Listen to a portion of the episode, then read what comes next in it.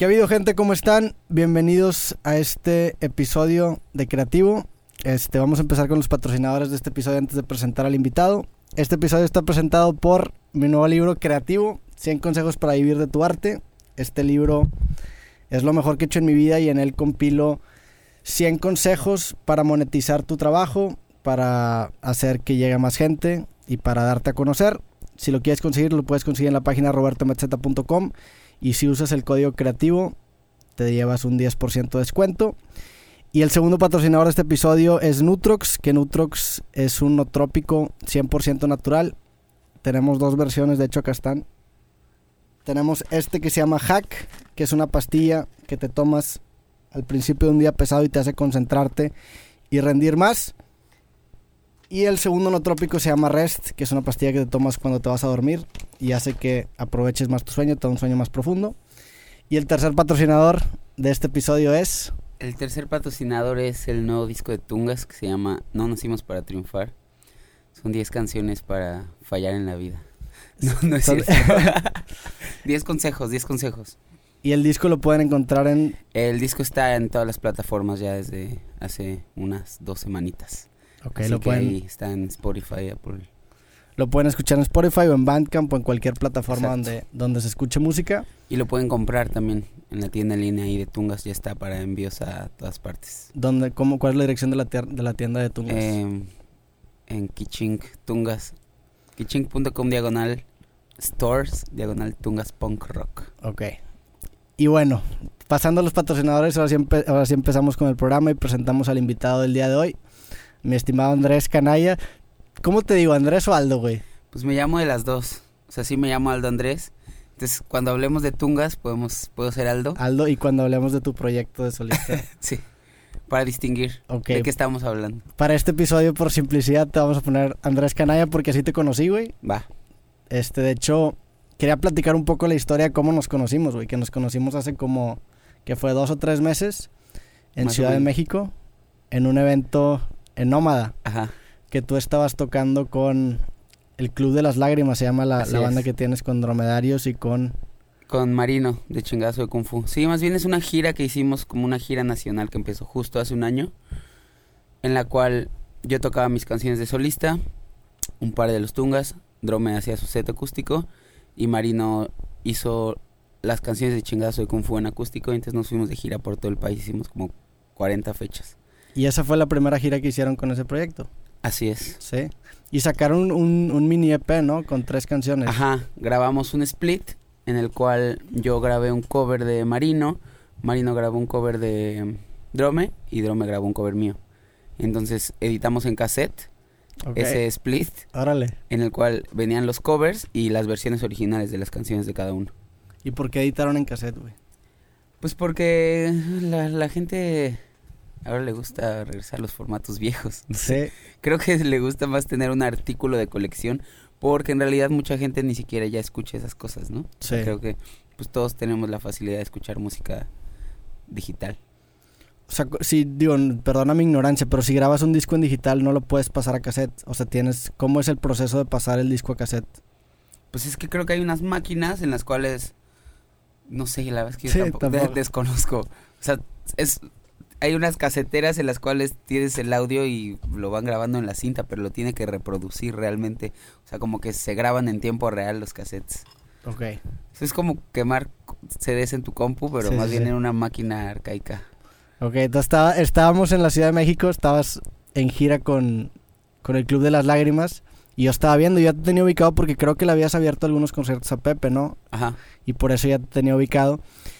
Y me mandaste saludos en una canción y me dijiste que te invitara a mi programa y te dije, güey, cuando le caigas a Monterrey, te voy a invitar. Y le caíste a Monterrey y yo no estaba en Monterrey. Y luego le volviste a caer a Monterrey y yo no estaba en Monterrey Ya sé. porque me fui a Ciudad de México. Este, pero ahora vienes ya, güey, por fin se armó, qué bueno. Bienvenido es. al programa y al, y al estudio. Así es. Sí, yo conocí el, el podcast porque primero vi la de la entrevista de Javi Blake. ¿Ok? Esa me gustó un montón.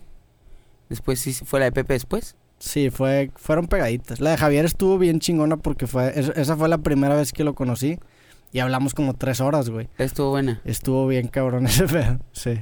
O sea, nunca, lo- nunca habías hablado con él Jamás, o sea, antes. lo- digo, lo ubicaba, obviamente. Este, pero no, güey, fue la primera vez que... De hecho, también la de Pepe fue la primera vez que lo conocí. Le dije, güey, Kyle, tengo un programa. Y me dijo, ah, sí. Y la primera vez que lo vi fue cuando prendí la cámara. Por eso ahorita que llegaste como que no me gusta hablar mucho, porque me gusta que las primeras interacciones estén Claro. grabadas, güey. Está más auténtico. Porque si no, ahorita te estaría repreguntando todo lo que te estoy preguntando ahorita. Órale. Fíjate que con ellos yo pensé que ya los conocías. O sea, parecía. Sí, pues qué bueno. Supongo que es un, que es un cumplido para la entrevista, güey. Exacto. Oye, ¿y vienes aquí a tocar a, al Nodriza? Así es. ¿Vienes con Tungas? Sí. a- presentando el nuevo disco. Sí, estamos presentando el nuevo disco. que Se llama No Nacimos para Triunfar. Salió hace como un mes. Lo presentamos en el DF, en el Lunario de la Ciudad de México. Y hoy es el segundo show de, pues, del disco como tal. O sea, sigue estando muy fresco incluso para mí. O sea, hay- hubo canciones que el día del Lunario era la primera vez que yo cantaba en la vida. Órale. O sea, las grabé, porque las escribí y las grabé, pero nunca las había cantado así como de verdad. Entonces, está interesante. ¿Este fue el primer disco que, sa- que sacó Tungas desde que empezaste Andrés Canalla? ¿O no? Sí. ¿Sí? ¿Y cómo, cómo fue el proceso de composición para este disco a diferencia de los de antes? Pues creo que mm, ahora como que los discos anteriores íbamos a- haciendo canción por canción y tureábamos mucho, como que los tungas tocábamos mucho, mucho, mucho. Y íbamos sacando las canciones y medio las probábamos en vivo. ¿Sabes? Como que dejamos que, que maduraran un poco con el paso del tiempo, como que eran canciones ya que estabas más seguro. Y para este disco decidimos dejar de tocar completamente, como un año, un poco más y fue hacer todo desde cero y así como canciones que nunca habíamos tocado. Y el, el proceso era, nos juntábamos a ensayar dos veces a la semana y tratábamos de hacer la música de una canción por semana, ¿no? O sea, como que hacíamos toda la música primero, montábamos y yo hice las letras al final. O sea, primero se armaban la música de todas las canciones Ajá, y tú te armabas la letra solo, así es. ¿sí? ¿Y cómo, cómo es el proceso? O sea, ¿te, ¿te aíslas o lo haces en tu casa o cómo es el proceso de empezar a escribir, güey? Uf, es difícil, o sea, me costó mucho trabajo porque a mí me gusta escribir canción por canción, ¿sabes? Como una a la vez, como que no me gusta Sí. tener muchas al mismo tiempo.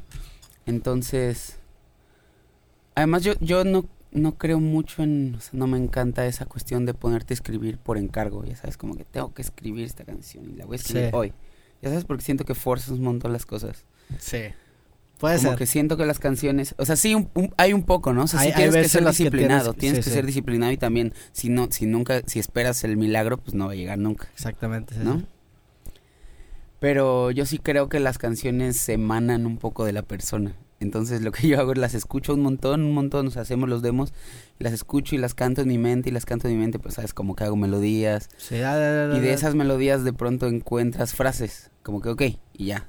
Sé que es la, esta canción Va por ahí. como que encuentras frases y sobre Ajá, eso giras la- toda como la... que la desenredo un poco. O sea, encuentras un núcleo y de ahí se desenreda la canción. Pero pues ahora este año sí me tuve que ir de... O sea, yo estuve tocando muchísimo todo el año con Andrés Canallas, como 100 shows. Entonces hubo dos momentos del año en los cuales dije, no, no, no, tengo que parar de tocar y me fui de viaje y me fui solo a escribir porque Sí. si no, no iban a salir.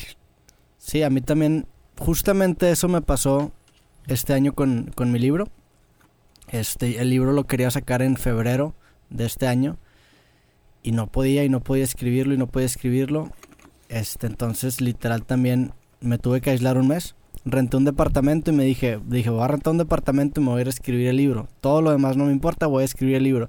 Y fue una manera de ponerme presión a mí mismo, decirme, güey, ya está, porque ya era junio, ya es junio, no has sacado tu libro, has desperdiciado medio año y no tienes un producto final, métete una renta, dale, o sea, dale ese libro y lo tienes que terminar ese mes y no vas a haber desperdiciado ese mes más aparte el dinero de la renta. Y funcionó. O sea, el, el libro lo, lo, ponle que tenía el segundo draft, que era como el 50% del libro, y en 18 días terminé el libro. Y, y jala, funciona eso. Sí, sí, sí.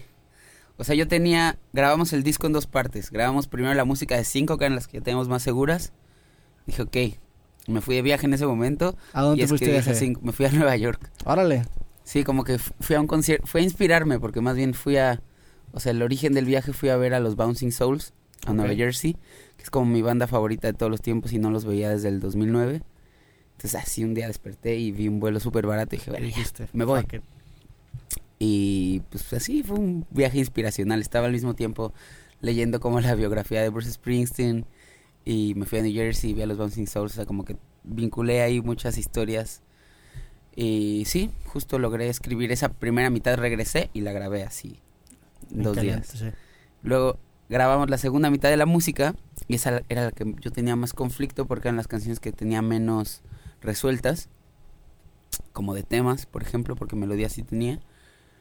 Y esa más bien, el deadline de, de que teníamos la presentación del Lunario fue el que... O sea, teníamos que presentar el 29 de noviembre. Sí. Entonces teníamos que tenerlo grabado pues al menos dos meses antes para mezclar y masterizar y demás.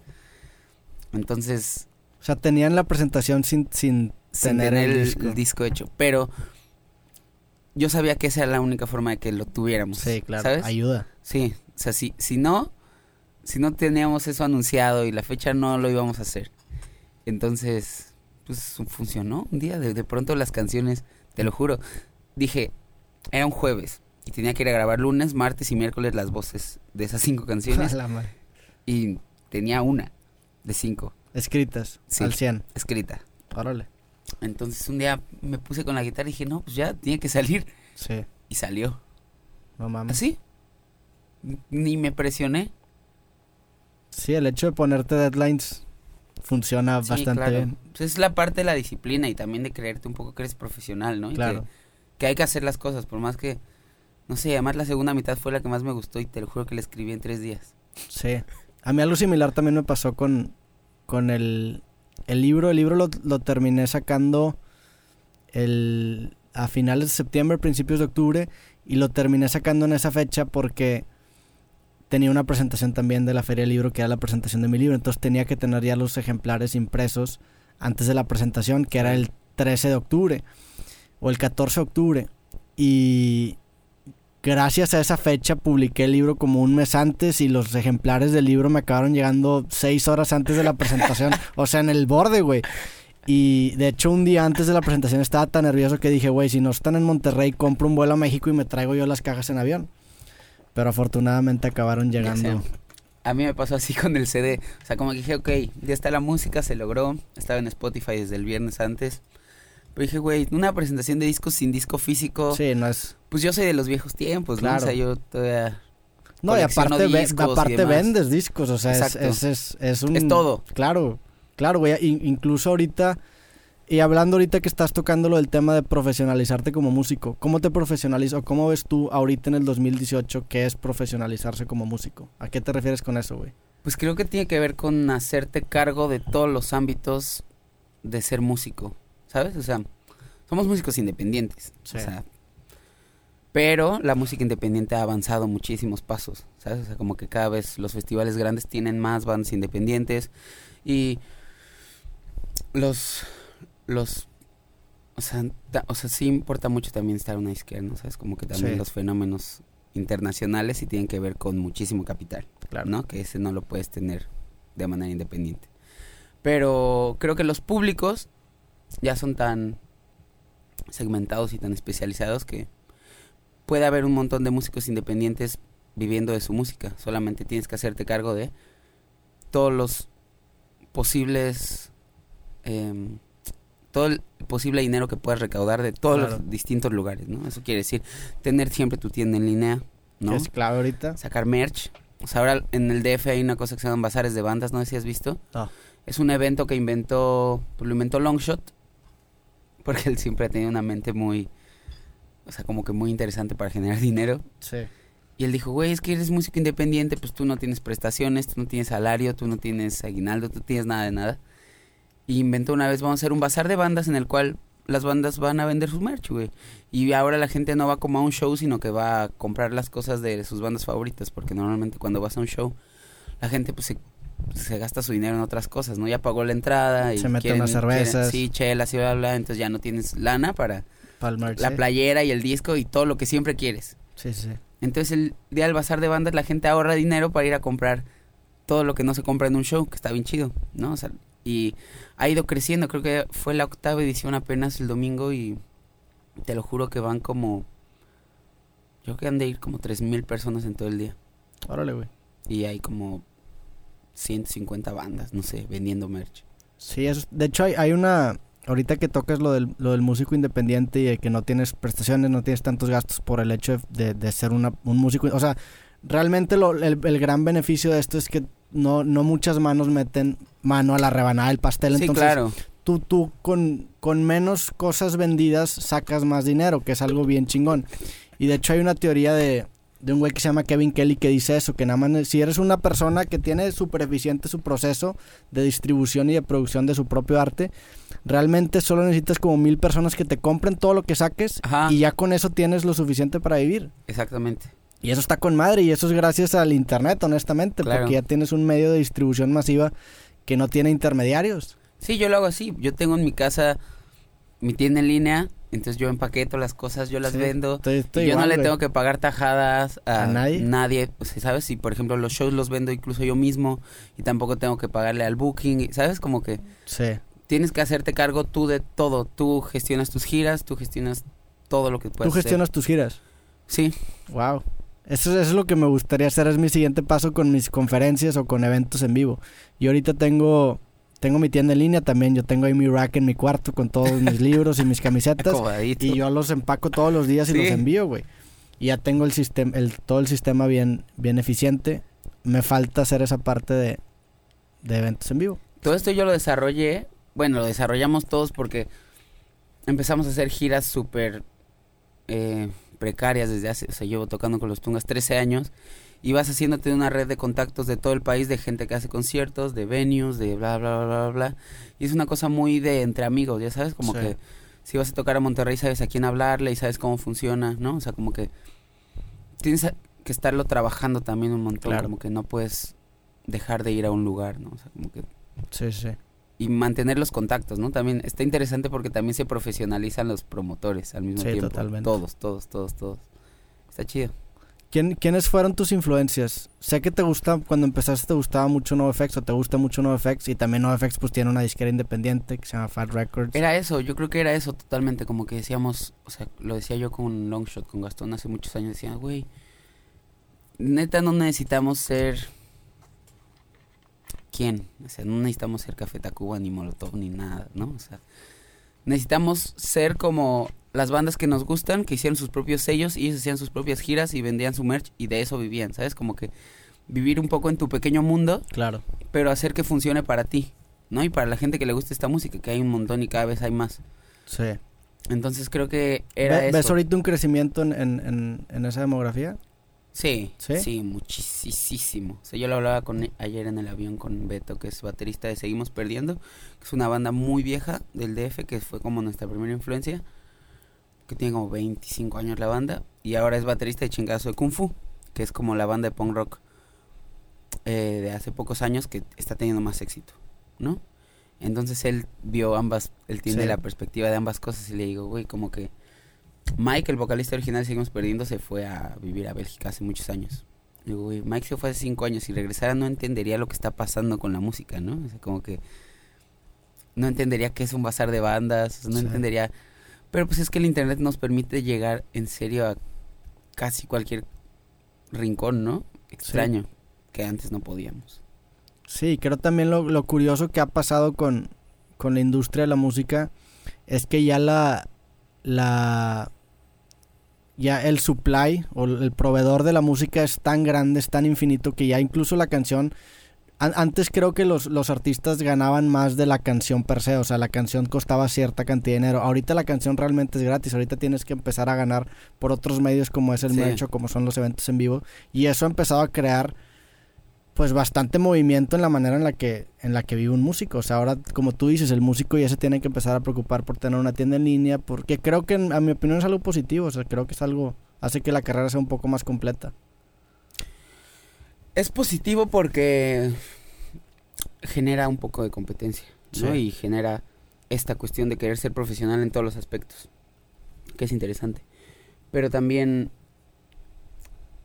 hace que, o sea, yo, yo creo que la gente que es de la vieja escuela que solamente se dedicaba a su arte y Sí, eso también, claro. también era otro paradigma, ¿no? O sea, como que creo que no no puedo decir que se hacía mejor arte porque la gente solamente, o sea, te decían, ok, tú tienes este presupuesto, no te preocupes por nada y vete a grabar y a, Sí, y a ser artista, ¿no? sí, sí, sí. O sea, como que era distinto, ahora no puedes hacer eso, o sea, a menos que seas no sé quién. Sí te entiendo, pero digo, con- tengo, tengo muchos amigos músicos también más grandes que yo, güey, pero creo que, o sea, e- eso creo que acaba siendo un problema porque si, si se te acaba es la carrera musical, solamente sabes hacer música ahorita. Eso sí. Si se te corta la carrera musical, güey, sabes de e-commerce, sabes de moverte de promotoría de eventos. O sea, te hace una persona, a lo mejor no un Sí, músico, pero una persona más completa. No, no eres un artista más completo necesariamente, Pero, pero, eres una persona más, más completa. sí, y creo que también hace que no cualquiera se dedique a esto, ¿no? O sea, Claro. porque hay gente que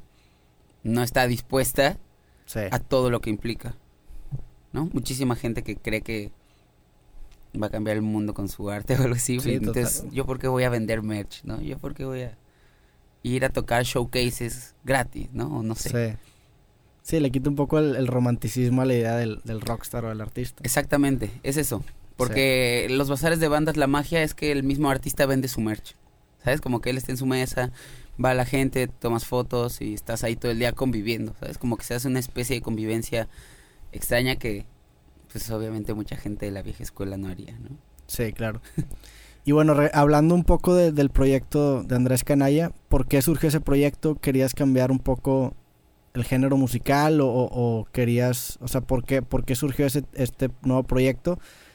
Este, e- es un sonido diferente, es un sonido más, no sé cómo describirlo, armonicoso, más folcoso, más... Pues era la base en la que yo escribía canciones siempre. Entonces, a mí yo empecé a tener esta idea. O sea, yo estudié comunicación. Y cuando terminé, como que vi el camino en el cual estaban llevando a todos, ¿no? Como que, güey, pues todos van a trabajar en agencias de publicidad o van a hacer no sé qué, no sé qué. ¿Sabes? Como que vi esa forma de vida en la cual estaba entrando toda la gente que estaba en mi universidad ¿De dónde eres tú, güey? de la Ciudad de México. De la Ciudad de México. Y yo dije, güey, yo ni de pedo voy a entrar a trabajar a una oficina, ¿no? Aparte yo era unos años más grande que la gente que estaba ahí. Entonces dije, bueno, ¿qué voy a hacer? ¿Qué voy a hacer? Bueno, voy a intentar dedicarme a la música. Cuando terminé la universidad, grabé unas cuantas canciones, empecé a hacer giras y me empezó a funcionar rápido. Digo también porque ya tenía las herramientas de tenerlo de la banda de hace muchos años. Y dije, ok, creo que puedo tener un proyecto solista, ¿sabes? Como que no lo planeé Ah, o sea, necesariamente. Te graduaste de la universidad y empezaste a hacer el proyecto solista ya con la experiencia de, de Tungas. Exacto. Ok. Y en dos años he hecho así un montón de cosas, pues porque ya sabía cómo hacerlas. Claro. Y me gusta el reto, ¿sabes? Como que me, de pronto me empecé a asumir como tal, como que, ok, puedo, creo que puedo ser compositor y dedicarme a esto. ¿Sabes? Como que te la vas creyendo porque lo vas haciendo. Sí. Y también me, gust- me empezó a gustar cada vez más la idea de poder hacer canciones en los géneros que yo quisiera, ¿sabes? Como que se me abrió todo un espectro que no había explorado, pues también como persona, creo. Sí, claro. Y fue eso, me gustó y creo que ya ahora me quiero dedicar a esto para siempre. Hacer, te- a tu proyecto solista. Pues al- a, la música A- en a la general, música en general. ¿sabes? O sea, como que no no es ponerle pausa a Tungas, pero lo que pasa es que el- ellos, por ejemplo, ellos sí tienen trabajos Sí. normales y tienen hijos y tienen, ¿sabes? Como que tienen otras, otros estilos de vida que, que yo no. Entonces por eso tengo a Andrés Canalla, porque ahí yo me puedo ir de gira cuando yo quiera, ¿sabes? Sin... Sí, claro, es un proyecto mucho más libre. Incluso en la manera en la que publicas canciones. Ya, no has sacado disco con Andrés Canalla, No. sacas puros sencillos, ¿no? Exacto. ¿Qué piensas de esa, de esa tendencia? Porque creo que con los artistas nuevos está pasando. Ya no hay, ya no, ya no hay tantos discos afuera, sino que sacan o sencillos o EPs muy cortos. ¿Ves eso como algo bueno? ¿O qué Pues te no, parece, Yo güey? creo que no es ni bueno ni es malo, pero es la manera en la que consume gente, consume gente, consume música la gente más joven, Sí. ¿no? O sea, como que eso me gusta, que a la gente ya no le importan mucho los géneros musicales, porque hemos empezado a escuchar canciones, Claro. ¿no? Entonces, a la gente no le importa mucho escuchar, pues quizás Andrés Canalla y de pronto escuchan, no sé, las cosas que son bien diferentes. O sea, yo supongo Mon Laferte, Sí. ¿no? O, o cosas incluso más ruidosas. ¿Sabes? Como que... de- del, del lado de los músicos tiene que ver con que pues eres músico independiente y también no te puedes frenar para invertirle a un disco. Sí. Y además, según yo, cuando sacas un disco entero, pues al otro día ya es como si fuera el periódico de ayer, Claro. ¿no? O sea, como que, pues ya, ya sacaste 10 canciones, ya son 10 canciones viejas. Sí. Al contrario, sacas una canción y vas dosificando y dosificando y dosificando. Tienes esa, creas esa ilusión de que siempre estás haciendo cosas nuevas, Sí. ¿no? Sí, sí. O sea, Incluso crees que, o sea, crees que ese modelo haga que el artista saque mejores canciones, porque muchas veces Yo saca- creo que sí. sacas 10 canciones y a lo mejor 3, 4 están chidas y las demás sí, son es súper es súper Y difícil cuando, cuando sacar estás 10 trabaja- buenas. Ajá. Y cuando estás trabajando nada más en una, pues ahora le estás metiendo todos los kilos a esa canción. Sí, güey. exacto. O sea, como que piensas todo alrededor de esa canción. Como que, además, siento yo que si vas a sacar una sola, Tiene que ser un- sí, una buena, tiene güey. que ser una muy buena, ¿no? Ya no vas a... No, no, o sea, de que es muy difícil saber cuál va a ser la buena, ¿no? Pero creo que, pues, la cuidas muchísimo. Sí. Sí, creo que eso ayuda. A mí me gusta. O sea, no sé si algún día saque disco de Andrés Canalla. La gente sí me lo pide. Quizás en otro momento del proyecto que en el que pueda tener mucho tiempo para Sí. parar y escribir y grabar y eso, pero pero no, a mí me funcionan los sencillos. Sí. ¿Y tienes, el, el sencillo lo escribes en el momento o ahorita ya tienes un repertorio de canciones que sabes que algún día Empecé a con un repertorio, Ok. pero ahorita ya se me agotó. Bueno, no, no, todavía me quedan me quedan como cuatro que no he sacado. O sea, la verdad es que voy a sacar uno en enero, es mi cumpleaños, que es el siguiente, que esa ya la, ya la tengo. Pero está interesante porque es un poco ir viviendo e ir escribiendo tu vida, o sea, como que al mismo tiempo. Sí, claro. E- Está cool la parte del sencillo porque pues me puede pasar algo hoy y lo escribo y, Y lo sale en sacar. marzo, ¿no? Digamos, pero es como que vivir un poquito el momento de la vida en el cual estás escribiendo, porque en realidad, por ejemplo, muchas veces los músicos sacan, o sea, sacar un álbum implica que quizás una canción tiene cuatro años, ¿no? Claro. Si, si ahorita escribes tú una... Si ahorita se te ocurre una canción, la escribes... cuán- en el mejor de los casos, ¿cuándo la, ter- la podrías sacar como sencillo? O sea, ¿cuánto se tarda el proceso de grabar, masterizar, mezclar? Si le escribo hoy y me Sí, gusta, imagínate que hoy la tienes y dices, güey, la quiero sacar lo antes posible. ¿Cuánto, ¿Cuánto es lo menos que lo puedes...? yo creo que dos semanas. En dos semanas. tres, sí. Sí, esa flexibilidad no la podrías tener si no fueras independiente y solista, ¿estás de Claro, acuerdo? sí, no, no, para nada. No, pues pregúntale a, Sí, claro. pregúntale a Pepe, güey.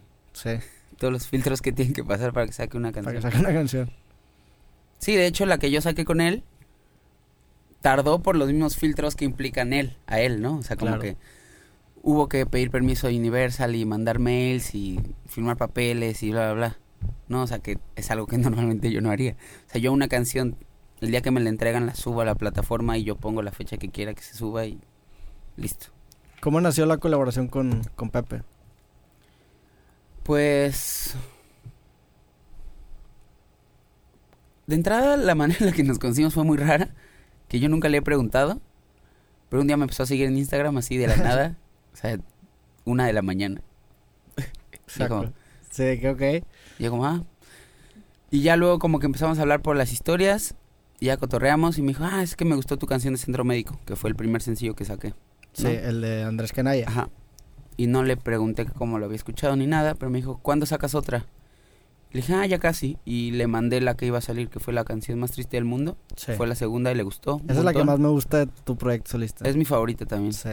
Que como- creo que es la favorita de la gente, porque me acuerdo Sí. que cuando la cantaste Nómada... Bueno, la cantó Dromedarios, ¿no? Es la- la que te hizo cover. Ajá. Sí. Sí, esa se la mandé y le gustó mucho más. Y como que ahí me invitó a abrirle a Guadalajara. Le abrí en el Teatro Diana, estuvo bien chido. Y ya como que ahí nos empezamos a hacer amigos. Y como que siempre, como que empezamos a compartir música. Ya sabes, como que me decía, a ver, ¿qué estás escuchando tú? Sí. Y me mandaba él canciones que estaba escribiendo y yo las que, ¿sabes? Como que era una mm, colaboración de compositores. Sí, rebotaban. Ajá, como, a ver, ¿qué opinas tú? No sé qué, no sé qué. Estuvo chido. Y entonces le mandé, pues tengo esta que la grabé hace mucho, pero no sé si regrabarla porque, pues, no sé. Y a él le gustó un montón. O sea, como que él andaba en el tema este de la nostalgia y así. Y esa canción hablaba de eso. Y le gustó mucho, mucho, mucho. Y me dijo, güey, sí, grábala, grábala. Y, y no sé, y se armó como que, no sé si yo le dije o él me dijo. Y le dije, va, pues la voy a grabar y ya la hacemos juntos, ¿no? Y ya quedó chido, grabé en la Ciudad de México la mayor parte de las cosas. Y luego vine a Monterrey y grabamos aquí en el estudio de Bucho como los pianos y... En el iglú, se llama. Ajá. Y grabó su voz, pero de hecho tuve que cambiar un montón de cosas porque yo le había grabado en el tono de mi voz, que era como un tono más abajo, Ok. Y no nos gustaba, como que no quedaba, Había un brinco muy grande entre Sí, le- y la de él, ¿o qué? le faltaba, como que la canción no estaba, no tenía la potencia necesaria. Entonces la subimos un tono entero. Entonces grabamos aquí solo pianos y sus voces y regresé al DF y tuve que grabar otra vez todas las guitarras y todos los bajos. Entonces ahí tardó un montón, o sea, como que la canción, esa sí tardó como, no sé, nueve meses en existir Órale. realmente. Fue como un bebé. Ese salió hace como dos meses, ¿no? Sí, salió. hace reciente. Es el último sencillo que saqué, como Sí. un- dos meses. ¿Y cuáles fueron tu, cuáles son tus influencias para este proyecto? ¿Quiénes dirías que son tus mayores influencias para este estilo de música? Vi en una entrevista que decías que la de la canción más triste del mundo era Julieta Venegas Esco, ¿no? Sí, sí. Pues en realidad creo que empecé a pensar más en compositores, ¿sabes? Como en estilos. Entonces, por ejemplo, a mí me gusta, bueno, del punk, así de lo básico, Frank Turner, ¿no? O sea, que Sí, es un yo soy cantautor. Fanzazo de Frank Turner. Ajá, como que Frank Turner era como que mi, fue mi modelo a seguir en cuestión del proyecto. Y de estilo de vida, ¿no? Ajá, ¿Leíste su exactamente. Sí, sí, sí. Justo, justo, justo. O sea, estaba terminando la escuela cuando salió su libro y lo leí y fue como, ah. O sea, creo que ahí Está fue muy chingón su libro. Ajá, fue la primera. Fue la primera vez que dije como, eh, súper podría ser eso. ¿no? Claro. No tengo un problema. Eh, él, eh, pues sí, creo que él, ¿sabes? Para, para no clavarnos en más cosas. O sea, como que él en cuestión musical y en cuestión el proyecto fue mi primera influencia. Digo, en sonido ya me puedo clavar en un montón de cosas. Pero empecé a escuchar como los cantautores. Hay un güey argentino que se llama Coti No lo conozco. que ese güey es compositor, muy bueno. Y él hizo las canciones chidas del disco de Julieta Venegas, que me gusta mucho. Ok. Entonces como que me empecé a clavar en, en gente como él, que, que son gente que vive para hacer canciones, ¿sabes? No importa mucho el género Sí, musical. sí, sí. O sea, como que entonces empecé a pensar en cómo estaban estructuradas las canciones y bla, bla, bla. Entonces, cada canción he ido queriendo hacer un giro distinto. Como que la primera Centro Médico, yo quería que fuera un poco más Andrés Calamaro, ¿no? Y porque esa canción surgió como de una idea de Andrés Calamaro, la segunda Julieta Venegas. Luego la tercera es como más, como más rockabilly, country, así. ¿Cuál es la tercera? Mis anacronismos y los suyos, Ah, que es como más, como Johnny Cash, ¿no? Sabes, también como que tener un poco esa onda vintage, como de Johnny Cash y Bob Dylan y bla, bla. Digo, también por la onda de la armónica y la guitarra acústica, que es lo que me permite tener un show en vivo, ser yo solo y que no esté como tan, tan monótono. ¿no? Claro. O sea, como tener ahí distintos matices. Y ya, pues creo que ahora hasta voy a sacar una canción. La que sigue es muy a lo Bob Dylan, así como muy o Tom Petty, así como oscura, triste, guitarras acústicas, pianos ahí, pero también con el amigo que le estoy haciendo, que se llama Ricardo Islas, que es el productor, no estamos clavando en grabar pues muchos sonidos orgánicos, ¿no? En lugar de grabar un bombo real, vayan atrapando como durante toda la canción, porque es una canción muy introspectiva. Y la siguiente, por ejemplo, quiero hacer una canción como con cosas más electrónicas. ¿Sabes? No, no caer en, Sí, en- en música electrónica necesariamente. pero sí con influencias. Sí, entonces eso me gusta de la libertad que tengo con Andrés Canalla, de que no importa mucho, no importa mucho pues el género, ¿no? Ni siquiera los instrumentos. Claro. A Frank Turner lo, lo has conocido, digo, regresando al tema de Frank Turner, ¿lo has conocido? Sí, sí, varias veces. Al güey yo, le- yo lo quería invitar a, a Creativo porque vino hace poquito a, a Monterrey y le mandó un mensaje por Instagram y el güey a toda madre, sí, claro, se arma, se arma, pero el güey no acabó pudiendo porque venía como cuatro o cinco horas. Pero es muy buen pedo, o sea, es, es ese, es ese, creo que él es, él es una de esas personas que rompe esa, esa, o esa, esa idea del rockstar, que Pues es, es que- mucho de la característica del músico independiente, ¿no? Exactamente. Él nació justo de eso, ¿sabes? Claro. Él viene, él, él no tuvo el camino pues de los rockstars convencionales, ¿no? Sí, sí, sí. O sea, él tenía que tocar, pues tú viste en el libro, él tocaba no 100 shows al año, él tocaba 180 shows al año. Sí, claro. ¿Sabes? Todos los años, en todos lados, porque él sabía que eso tenía que hacer. De hecho, tiene una cantidad ridícula de shows. Tiene más de 2000, ¿no? Como Sí, sí, sí. 2500, un O pedazo. sea, nadie tiene eso, Sí. ¿no? Y por eso entiendes que le vaya tan bien. Claro. Pero sí, la, la primera vez que lo conocí, Eh, tocamos con él, Tungas, Órale. en... Vino NoFX, tocamos con NoFX Frank Turner en un festival en el DF en 2015, por ahí. Y ahí platicamos poquito, normal, todo bien. Después vino a México, acústico solito, a una sesión de So Far Sounds, que de hecho está ahí en YouTube.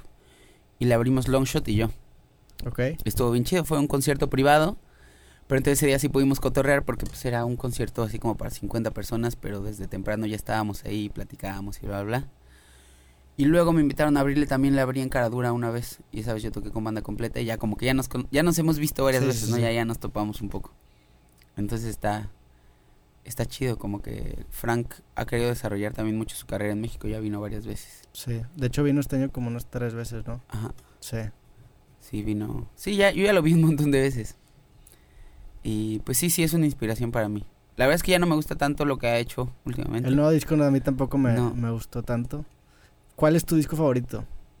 Eh, Love Iron Song, ¿no? Sí, ese está chingón. Digo, también el de el que sigue, el, el de England, Keep My Bones, ese también está, Está- muy bueno. uf, sí, ese tiene mi canción favorita. y el de Tape the Card también está Ese es muy bueno, de los, ahí- de, ahí de los del Frank nuevo, Sí. El como con banda completa. Sí, esos dos son muy buenos, ¿no? Sí, sí, sí. O sea, como que yo siento que ya llegó a su top. Pero también mi hipótesis es que, mi teoría, bien, es que ya no puede hacer canciones tan chidas porque ya está feliz y ya tiene el Sí. éxito y ya tiene, ya tiene todo lo que buscó en la vida y está bien. No podemos exigirle que siga sufriendo. Sí, ¿No? sí. Ya se casó, ya se va a casar. Creo que ya se casó. Pues tú, tú dices en una canción que tiene que estar triste para escribir canciones, ¿no? Sí, yo, yo, o sea, yo sí, yo sí creo realmente que el arte más Más puro nace de un momento de tristeza. nace del sufrimiento humano. ¿Sabes? No, no, no tiene que ver con amor ni con nada. O sea, el arte viene del sufrimiento. Sí, yo creo que el arte, de hecho en mi libro tengo un capítulo que saqué de la serie acá de Louis, porque tiene, tiene una escena que me gusta mucho, que el güey dice que está triste porque una morra le rompió el corazón y va con un viejito. Y el viejito le dice una frase que se me quedó muy marcada, que es la miseria se desperdicia en el miserable. O sea, tú puedes, te pueden pasar cosas malas en tu vida, puedes sentir miseria, te puede llegar la miseria a tu vida. Tú sabes qué hacer con ella. Puedes agarrar esa miseria y producir arte, como dices tú, producir el mejor trabajo que has hecho en tu vida, o puedes desperdiciarla siendo miserable. Por eso la miseria se desperdicia en el miserable. Puedes dejar que te aplaste y sentirte triste, Claro. o puedes canalizarla para sacar lo mejor de ti. Sí, Es una miserables energía, es como el viento. todos, ¿sabes? Claro. Todos vamos a sentir eso en algún momento de la vida. Todos vamos a sentir miseria, pero no todos son miserables. Exactamente. Sí. Sí, eso. O sea, también lo decía. Pues lo han dicho un montón de Claro. personas. O sea, es una idea común en, la, en el imaginario colectivo. Pero hay gente que muchas veces me debate, como de, no, ¿cómo crees? No sé qué. O sea, no es que cuando estés feliz no puedas hacer una canción. Sí puedes, pero la felicidad no necesita de compañías. Sí. La felicidad Eso- es en sí misma, me gusta ¿sabes? mucho también, Claro. Pero la miseria sí. Sí, la miseria, claro. Por eso las canciones duras, por eso las películas fuertes, por eso, o sea, eso es lo que en realidad mueve a las personas. Sí, las, las cosas que te hacen sentir más triste o más solo son las que tienen el potencial de hacerte identificar con más personas, irónicamente, la verdad. Es una bonita paradoja. Sí, claro. ¿No? Porque imagínate que, que no, que ni eso tuvieras. Que cada quien fuera triste y nadie, en realidad fuera, la miseria y sería... nadie fuera comprendido. Exacto. Entonces eso, creo que yo creo que por ahí pasa el momento de Frank Turner, de que, pues, eh. Me comentaste cuando te conocí en México que tenías un café, güey, o, o estoy mal. Sí, sí, ahorita ¿Cómo estuvo eso? ¿Qué, qué, está bien chido porque... ¿Dónde nació el interés? Yo dejé de tomar hace muchos años, hace como cinco años, y pues me empecé a clavar en el café primero porque era lo que necesitaba para aguantar en las noches, porque siempre ir a tocar es desveladas. Puedes usar Nutrox. Ah, por, ahora, a- Ah, no ah, existía, no, existía. Sí. Ajá. Entonces me clavé en como empezar a tomar café porque pues necesitaba aguantar los shows y las desveladas con mis amigos, ¿no? Con la banda. Y pues como que me empecé a especializar así un montón, como que empecé a descubrir de entrada México es un café productor de café de los mejores cafés del mundo y empecé a conocer gente, ir a cafeterías de especialidad y bla bla bla bla bla. Entonces después de muchos años conocí a Carlos de la Torre, que bueno, yo ya lo conocía, yo era como medio su fan porque él es dueño de un café de la Ciudad de México que se llama Café Avellaneda Y él ha sido campeón nacional barista varias veces. Es, él es como el rockstar de, Del café del en café. México. Ajá, uno de ellos. ¿Cómo son esos concursos? O sea, ¿evalúan qué, güey? Todo. O sea, pero eh, eh, ¿el barista se refiere a preparación de café? Sí. O sea, ¿qué tan bien te salió el, Pues en barismo son todas las bebidas base espresso, ¿no? Entonces Sí. todo es sacar el espresso perfecto de la máquina, Sí, o eso, sea, eso la temperatura bueno, y el eso, tiempo. eso sí sé, sí, sí sé que hay una ciencia gigantesca detrás de las máquinas de espresso sí. y hay distintos tipos de máquina que entre más chingonas seas, más sí. le puedes mover. Sí, sí. Sí. Eso es lo que evalúan. Entonces eso es lo primero, pero además estilo y todo el eso. tiempo en el que sacas tu espresso, por qué a ese tiempo, por qué ese café, ¿sabes? Como que explican todo, todo. Y luego cómo sacan la leche, cómo la creman, cómo, o sea, todo. Esto es- hay una locura alrededor de eso. Es un arte la... Ajá. Yo fíjate, yo me acabo de comprar una prensa. Yo no tenía nada de idea de- del café y hasta hace poco como que me empecé a meter a, a, a ver cosas de máquinas de espresso por curiosidad. dije, ah, está chido. Y me compré una prensa francesa y es lo más...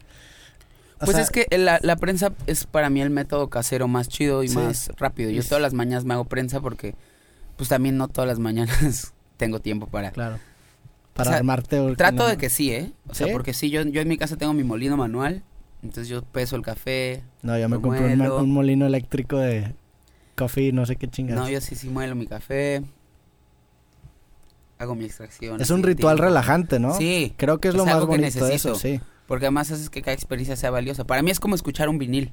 Exacto, ¿Sabes? justamente lo comparé con eso hace poquito. Es como agarrar un disco, sacarlo, ponerlo. Sí, lo aguja. pones, la aguja, Es un proceso que te hace... lo escuchas, ti- tienes que estar ahí porque hay que da- darle vuelta, Sí, ¿sabes? No puedes adelantar canciones, no puedes regresar. no le, sí, exactamente. No le puedes poner pausa o le puedes, nada más puedes subir para arriba la aguja. Entonces ahí yo me enfoco en que mi taza de café me salga bien, o sea, perfecciono la receta. Bueno, ahora tengo este café, ¿cómo quedó bien? Entonces puedes ser súper acucioso, como de, bueno, este salió a 2.30, ¿no? Y pesé 15 gramos, ¿sabes? Es todo un arte. ¿Cómo que salió a 2.30? ¿Qué es eso? Eh, 2 minutos 30, la Ah, extracción. ¿sabes? Como que, Sí, sí, sí. o sea, es tiempo y peso y temperatura del agua también. O sea, como que Sí. está, está interesante. te ¿Cuál es la temperatura perfecta antes de, de hervir? Antes de ebullición, sí, normalmente. 97 grados o qué? Sí, en 90 está bien. 90. Depende del café también y depende la molienda. O sea, mientras más, mientras el molido sea más fino, eh, lo puedes sobreextraer más rápido, que es cuando se te pasa, ¿sabes? ¿Sabes? Cuando tomas un espresso y sabe así súper amargo o, o súper ácido, pues puede estar subextraído o sobreextraído. Un montón de cosas que he ido aprendiendo por volverme un friki. ¿Cuánto llevas con eso? O sea, ahorita que me estás contando eso, sé que es una, sé que es una afición que eventualmente en mi vida voy a agarrar. Porque pero yo, yo soy, por ejemplo, ahorita la afición que traigo muy grande es el ajedrez. Ahorita estoy Ajá. obsesionado con el ajedrez, güey. El campeonato mundial del ajedrez en noviembre me lo aventé todo. Fueron 12, 12 partidas, cada partido duró 6 horas y las vi todas. Es, es mi afición. Y sé que en algún momento me voy a volver aficionado al café. Puta, sí, es O sea, y es- voy a ver es este podcast y voy a decir de qué todo mundo, porque además te empiezas a clavar en todas las fases del beneficio del café, ¿no? Uno es la cosecha, cómo lo cosechan, o sea, es como un proceso súper, súper amable, ¿sabes? Como que es agricultura, pero es súper amable con el medio ambiente porque las plantas son chaparritas, entonces la persona que tiene sus plantas cosecha con las mismas manos a sus cubetas y solamente tiene una cosa que se llama despulpadora, que es lo que le quita la cáscara y ya, ¿no? Ellos se lo pasan a la siguiente fase que es ya la gente que tuesta café, ¿no? Que ellos fermentan y tuestan y preparan, ¿sabes? Pero es como muy directo, es Sí. como muy como la música, creo también. Sí, sí, sí. Exacto, o sea, parece que estás, ahorita que mencionaste lo de que te involucres en todo el proceso de la música, también en el café pasa eso, ¿no? Exactamente. Los grandes productores de café se involucran en todo el proceso, ¿sabes? En... Porque es algo que si yo en la Ciudad de México pudiera, o sea, si, si se diera el café de calidad en la Ciudad de México, yo lo podría hacer. Sí. ¿sabes? Porque podría sembrar en mi jardín, tener café y yo hacer el mismo proceso y podría tostar en mi casa y podría prepararme mi propio café en mi propia casa, Lo ¿sabes? empacas y lo vendes. Cualquier persona en lo podría hacer, ¿no? Pero bueno, me contactó Carlos de la Torre, que es esta persona súper, o sea, el mejor, de los el mejor de la Ciudad de México para mí al menos. Me dice, oye, como que a él le gustaba también el punk rock, ¿sabes? Como que nos vinculamos por la música. Él me conoció por la música por otro lado. Sí, yo conozco a los Tungas, bueno, qué. ¿Qué te parece si hacemos una colaboración? Como cuando los Descendants sacaron Sí. un café. Y como, güey, obviamente, ¿no? O sea, los Descendants es... No sabe que diciendo se saca un café. Sí. Una vez Tungas tocamos en 2014 en Florida en un festival que tocó Descendants. Y estaba bien chido porque teníamos pases de backstage. Y, daban el café de Descendants atrás y así. Entonces yo estaba todo el día así, café gratis. Y a ellos se los sacó unos tostadores gringos super cañones que se llaman... Ahorita no me acuerdo. Pero bueno. Sí, sí. En Estados Unidos están súper avanzados en el tostado y en todas esas cosas porque, bueno, ellos no son un país productor de café, pero pues tienen el capital, entonces tienen las máquinas más avanzadas para tostar y sí, hacer- y las máquinas de espresso también más avanzadas. Hay Sí. Entonces, eso me dijo, ¿por qué no hacemos esto? Una colaboración, ¿sabes? Como que sea, tú seleccionas el café, hacemos la mezcla como tenga que ver café con música, cáele, te enseño los cafés que tienes y ya vamos viendo cuál es el objetivo con esta mezcla. Entonces nos juntamos y le dije, bueno, yo voy a vender el café en los shows, entonces, uno, no puede ser un café muy caro porque pues él vende cafés de pronto que el kilo puede llegar a costar dos mil pesos, ¿no? Entonces yo voy ¿Cómo, a- cómo se llama su marca de café? La marca se llama Café con Jiribilla Ok. y el café se llama Café Avellaneda. O sea, como que una es la tostadora y otra es el... La, ya la marca el café. Ajá. Y fue, ok, no puede ser muy caro, entonces seleccionamos un café como de los que tenían los más baratos, 70% de ese y 30% de uno más caro como para levantarlo, ¿no? Sí, O sea, como para- levantar la calidad. Uno, un productor de Oaxaca muy cañón que se llama Ezequiel Carrera, que hace cosas rarísimas, por ejemplo, con, co- con biodinámica. O sea, de pronto selecciona cafés, uno que se llama Picado por Pajaritos. Entonces seleccionó todos los cafés que los pájaros habían picado Escogido, porque eran los más dulces. ¿Cómo que picado? Pues como que ahí la- andaban sí. por el cafetal y los picaban Ah, y se los que- caían. Y normalmente esos cafés serían desperdiciados porque pues todos quieren la cerecita entera, ¿no? O sea, como Sí, para sí, o sea, en el café lo más importante es cómo vas seleccionando todo para que manualmente tengan los mejores granos. Entonces, en lugar de desperdiciar todos los picados por pajaritos, les, le midieron los bricks, que es como el, el dulzor o no sé qué hacía el café, y se dieron cuenta que esos eran los mejores. O sea, los había seleccionado la misma naturaleza. Sí, o sea, los pájaros los seleccionaron por algo. Sí. Entonces, esos los tostaron una vez y sacaron un café increíble. Órale. Entonces, es Ezequiel Carrera. Ezequiel Carrera. Ese es un productor de Oaxaca muy así, loco, chido. Entonces le dije, bueno, tiene que ser barato, tiene que ser un sabor accesible, o sea, que le pueda gustar y que sea fácil de preparar.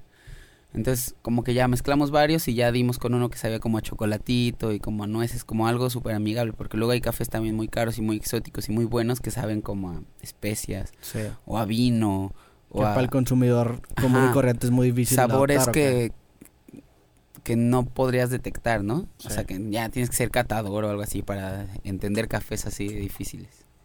Pero entonces mi mezcla quedó chida.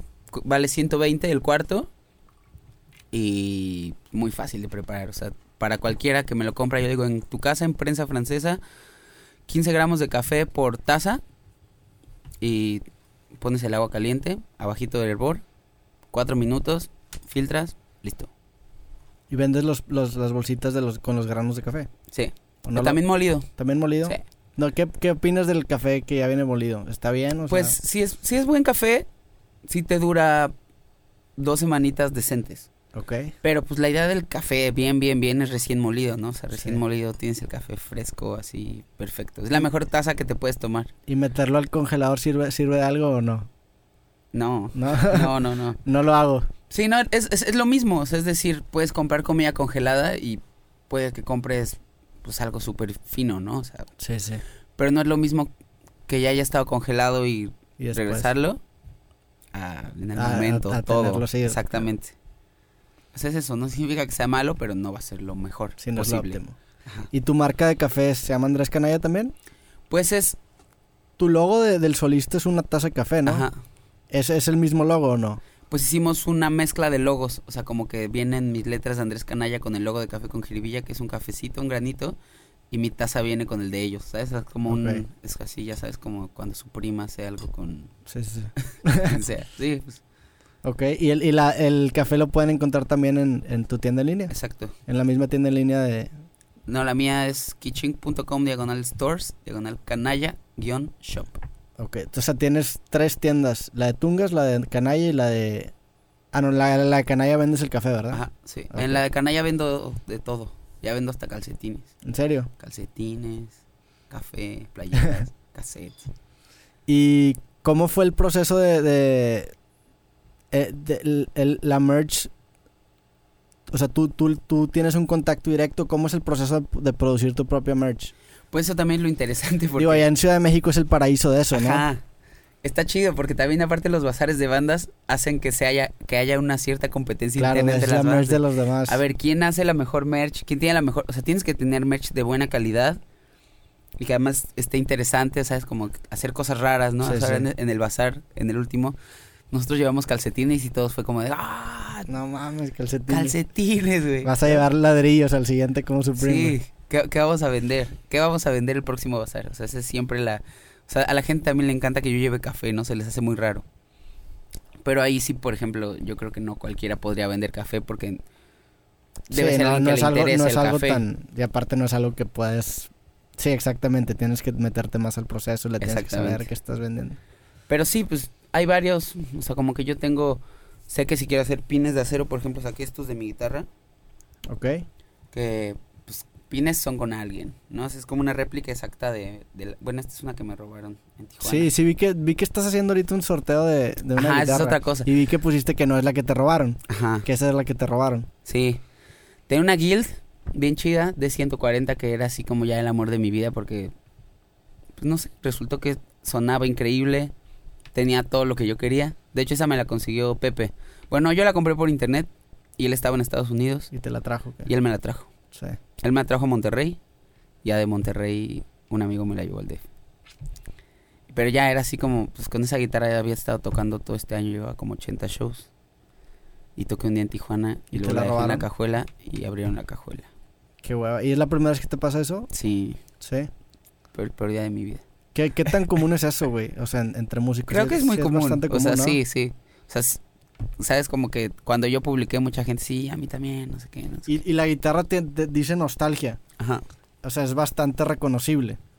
Pues sí, tiene varias cosas súper reconocibles. Yo le puse una pastilla que, pues, que no tenía y que va montada, ya sabes, como que si alguien la viera, sería muy fácil de encontrar. Sí. Pero entonces, bueno, tenía esa guitarra, me la robaron y me compré otra de la misma marca, pero más barata como para seguir con los shows del año que tenía. Pues para terminar el año, y esa es la guitarra que estoy rifando ahorita, como, pues no más. La más para. Sí, y luego porque- con qué guitarra te vas a quedar, güey. No, pues me, me voy a, a comp- comprar quiero esas. comprarme una que sí llene el vacío que Sí, dejó ¿Qué esta. dejó eso? Sí, pues ya cuando tienes una que era todo y luego tienes otra que mm, Sí, dices. no se siente lo mismo. Claro. No, no sé cuál sería la analogía perfecta de eso. Pues, pues se puede hacer una analogía con mujeres, güey. Sí, yo estaba pensando lo mismo. Sí, no pero, quería. pero no nos van, no nos ver tan bien si hacemos eso, güey.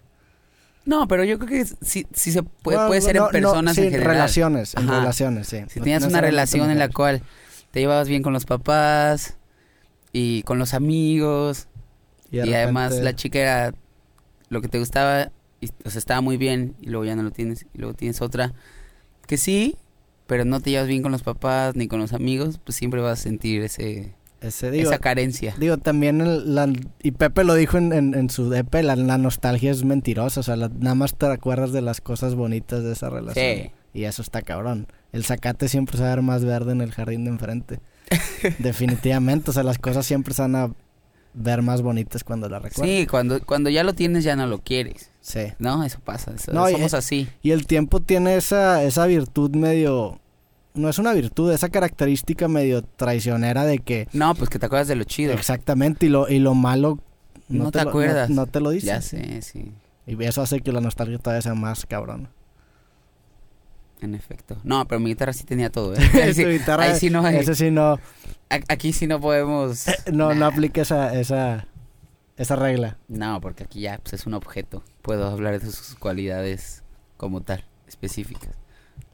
Va, Oye, güey, ahorita que sigue para ti, ahorita tocas en, en, en Nodriza, presentas tu nuevo disco de Tungas, es, la- es el segundo show que tienes en este nuevo disco. ¿Van a hacer gira con este disco? Sí, la idea es presentar el disco en todas las ciudades, pues, del país que necesiten una presentación del disco. No te voy a decir que en todas, porque también quizás hay lugares donde no existe la demanda para presentar el disco, pero al menos yo creo que haremos unas 10, 15 presentaciones. Quiero llevarlo a Colombia, a Perú, a Argentina, Centroamérica. O sea, como que quiero cumplir ese cic- ciclo del disco porque también ya me costó mucho trabajo y quiero que valga la pena, ¿no? O sea, como que me costó mucho trabajo no solo en, en tiempo y esfuerzo, sino a nivel emocional. O sea, Claro. es un disco que sí, ahí fue un shock, de alguna forma. Eso y al mismo tiempo voy a seguir con Canalla, como que, pues como te digo, los de la banda no tienen tiempo para estar de gira así, que, Sí. 15 fechas seguidas. Sí. ¿no? Entonces con Canalla voy a sacar sencillos, voy a- el, el- el siguiente, por ejemplo, no lo he grabado, pero ya lo tengo listo, o sea, ya sé cómo lo quiero grabar y va a salir yo creo que el 18 de enero, que es mi cumpleaños número 30. Órale, güey. Ya al tercer piso. Ya. Felicidades adelantadas por si no te veo, güey. ¿Tú qué edad tienes? 26 acabo de cumplir. Sí, ya también ya voy para el tercer piso. Sí, me un em- rato. ahí empiezan las crisis existenciales, ¿eh? A los 26. A los 26, no, ya. Fíjate que a mí sí me gusta la idea de, de envejecer, güey. A mí la neta, no, o sea, me gusta cada, ahorita que cumplo años ya, que ya pasé la, la mitad de mis 20, o sea, qué chingón, la neta, qué chingón tener 30, qué chingón llegar a los 35. No, sí, o sea, creo que a nivel individual es mejor, siempre. Sí, Pero la relación con el mundo es lo más difícil, creo. O sea, Sí. como que darte cuenta de ciertas cosas. sí, Es creo que de- también ayuda mucho la idea que como que ya entendiste qué es lo que te gusta, o sea, tú ya encontraste la música y ya dijiste, pues, güey, esto me gusta dedicarme a mí, Sí, la claro. verdad me gusta mucho lo que estoy haciendo y, está- o sea, no extraño ni tantito mis días de escuela, güey. Ah, o sea, de cierta manera sí extrañas porque el tiempo es un cabrón, pero me gusta mucho mi vida ahorita a como estaba antes, güey. Entonces, sí. Felicidades adelantadas por tus 30 años, güey. Ya sé, gracias. Y bueno, este, entonces nos vemos hoy en el Nodriza, ahí te caigo, güey. Este, ¿quieres tocar una canción, güey? Tengo una guitarra que no está tan buena como la tuya. Si quieres, Puede ser, si puede no, ser. si no quieres con toda confianza, A no ver, pasa nada, voy a, voy a sentirla Siéntela y y si nace, nace. va, A ver. tráetela, güey. Va, esta canción es, ¿cómo se llama? Esa canción se llama Nada va a estar mejor. Nada va a estar mejor. Es la canción más divertida que he escrito en mi vida.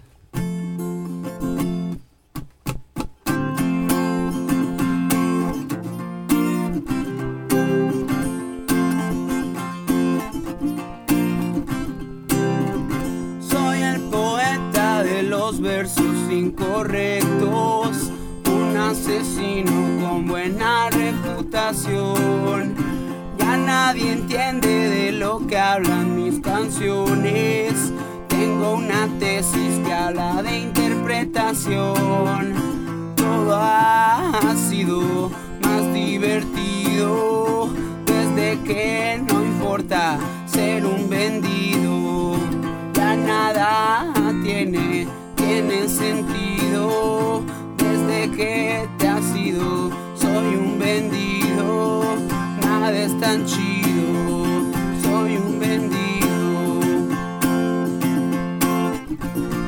Importa si mañana nunca vuelve a ser hoy? Poco importa el futuro, nada va a estar mejor. Mejor pierdo las horas frente al ordenador. Solo importan los memes, ya nadie escucha rock.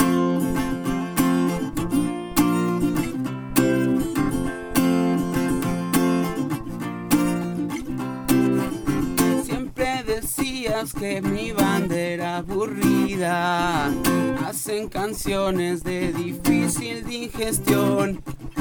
Ahora le copio las canciones a los blenders. Nunca pensé que ellos fueran inspiración. Todo ha sido más divertido desde que no importa ser un vendido. Ya tiene, tiene sentido desde que te has ido. Nada es tan chido. Soy un vendido. ¿Qué importa si mañana nunca vuelve a ser hoy? Poco importa el futuro, nada va a estar mejor. Mejor pierdo las horas frente al ordenador. Solo importan los memes, ya nadie escucha. Todo es absurdo si no regresas a casa. No importa si te disfrazas, ya quiero estar feliz. Todo es distinto, ya nada me hace sentido. Aburrido. Yo quiero estar feliz.